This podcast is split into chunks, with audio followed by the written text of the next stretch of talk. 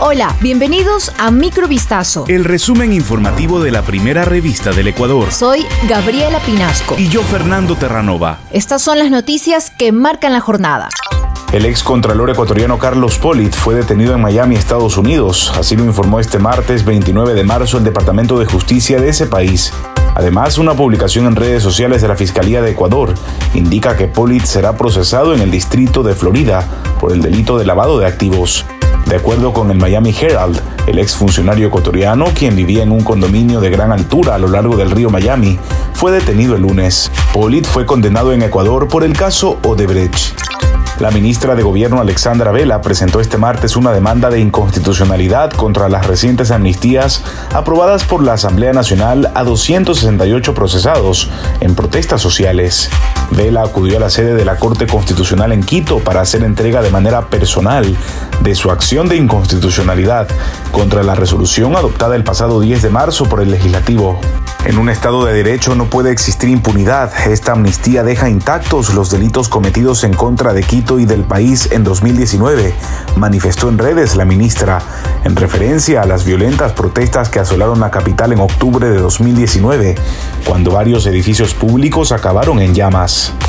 Una nueva víctima de asesinato bajo la modalidad de sicariato se registró la noche de lunes en el norte de Guayaquil. En la ciudad de Las Sauces 4, un adolescente de 17 años fue atacado por dos hombres armados cuando se movilizaba en su bicicleta. El menor de edad había salido a comprar comida en el sector, pero de repente los sicarios se bajaron de un vehículo gris y ejecutaron más de 20 disparos en su contra. El fallecido fue identificado como Billy Ernesto de la Torre Reyes e información preliminar indica que el objetivo de los asesinos habría sido su padre. Investigadores nacionales e internacionales descubrieron en los bosques nublados del noroccidente ecuatoriano dos nuevas especies de ranas de cristal que fueron bautizadas como rana de cristal de Maspi y rana de cristal de Nouns.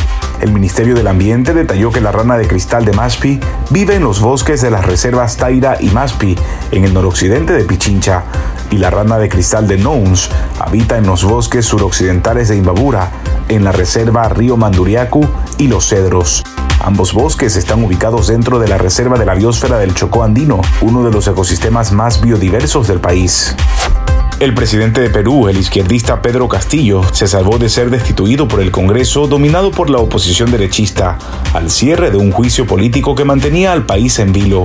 Tras un debate de más de ocho horas de duración en el Congreso, en el que el mandatario presentó sus descargos al inicio y luego hablaron 95 parlamentarios, solo 55 legisladores votaron a favor de la destitución, 54 en contra y 19 se abstuvieron. Se requerían 87 votos para ser aprobada. El resultado de la votación no fue sorpresivo, porque los medios peruanos habían anticipado que los opositores radicales no contaban con los votos necesarios para echar del poder al gobernante, un maestro rural de 52 años. Esto fue Microvistazo. El resumen informativo de la primera revista del Ecuador. Volvemos mañana con más. Sigan pendientes a vistazo.com y a nuestras redes sociales.